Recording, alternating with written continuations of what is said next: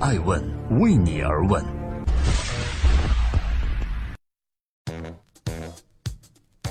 Hello，这里是爱问每日人物，我是爱成。每天晚上九点半，风口浪尖人物的商业八卦。今天共同关注韩国第一白富美因离婚被要走八十六亿。日前，有关韩国三星电子副会长李在镕卷入韩国前总统朴槿惠的案件又有了新的进展。在法庭上，韩国检方要求法院判处李在镕有期徒刑十二年。他也在法庭上陈述时哭着说：“我虽然无法理解公诉事实。”但我承认，这全部都是我的过错。本月二十五号，这一轰动韩国的案件即将进行一审判决。三星会长李健熙长期卧病在床，假如长子李在镕又入狱服刑，那么这个由李氏家族建立的三星商业帝国将会由谁来实际掌舵呢？正在播出《爱问每日人物之韩国第一白富美因离婚被要走八十六亿》，她。却是最有可能的三星接班人。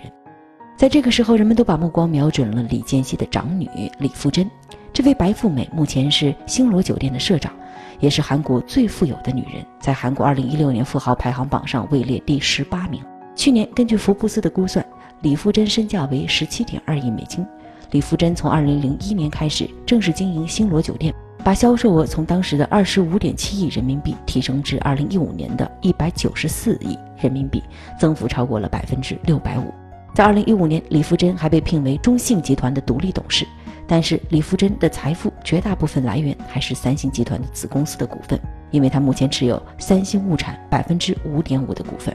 然而，这个韩国的顶级白富美却像她的家族一样，是一个十分低调的人。基本上，我们很少能在财经板块看到他所经营的酒店以及他个人理念的报道。在韩国国内最大的新闻通讯社韩联社上，如果你搜索有关李富真的新闻，基本上全是有关他离婚官司的报道。原来这件事情的原委是这样的：在一九九九年，李富真和她的前夫任佑宰结婚了。然而，李富真选择的这个结婚对象之前只是一个在三星集团工作的普通职员，他们的身份落差非常巨大。这段婚姻在当时的韩国社会造成了巨大的轰动效应。结婚后，任佑宰在三星的职位也从一名普通员工一路升至了三星电机的副社长。然而，这段如同韩剧剧情一般的婚姻却没有能够迎来一个圆满的结局。在2014年，李富真向法院申请了离婚，理由是两人性格不合。从此，双方开始了漫长的有关离婚的词讼。在2016年，前夫任佑宰上诉，并提出了一点二万亿韩元的天价和解金。在今年七月份，韩国法院决定把子女监护权和抚养权判给李富真，而任佑宰将获得约合人民币五千万元的天价财产。然而，通过婚姻成为千万富翁的任佑宰并没有就此打住，他的律师在判决出来后又提出了上诉。律师表示，有关双方婚姻中的股份财产还没有分呢。正在播出是《爱问每日人物》，今天我们共同关注三星家族离婚案。三星家族的长女李富真虽然在自己的事业上取得了不错成绩，但是她的婚姻远不如她的事业那样顺利。有人曾说呀，这个男人也太贪心了吧，拿了那么多还不满足。其实两个人的婚姻事情，外人永远无法说得清楚。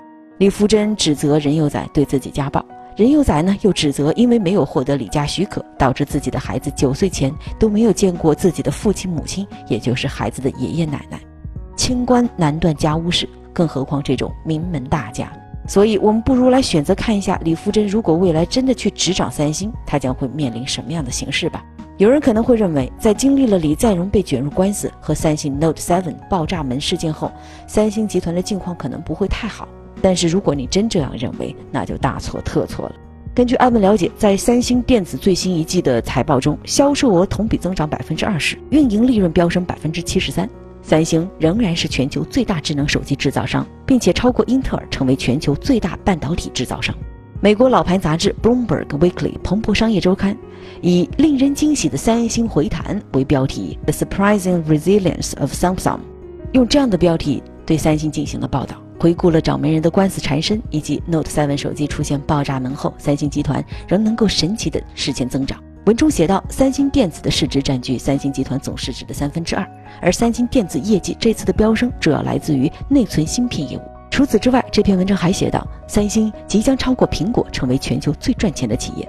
如此看来，作为李氏家族长女的李富真，如果真的能够接管三星的商业帝国，她所要面对的形势，并不是外界所想象的那样，甚至可以说还是一个不错的形势呢。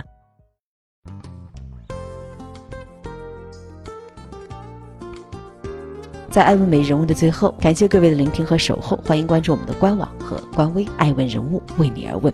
三星的商业帝国将到底由谁来掌管？这可以说是一件既重要也不那么重要的事情。对于李氏家族来讲，这件事情很重要，因为谁接管这个家族大企业，谁就可能在这个大家族中获得地位上的上升。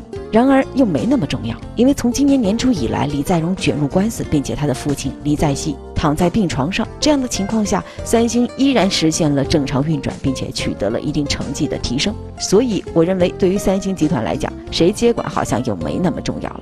同时，这也证明三星的确已经不是传统意义上的家族企业，而是一个现代化的企业。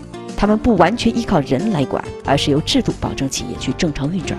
谁来执掌，或者没有人执掌，企业都会按照制度去运行。现代企业最重要的一个特征就这样被体现下来了。今天的艾问每日人物，你还喜欢吗？欢迎留言告诉我们。我是爱成艾问人物的创始人艾问，为你而问，让内容有态度，让数据有伦理，让技术有温度。爱问是我们看商业世界最真实的眼睛，记录时代人物，传播创新精神，探索创富法则。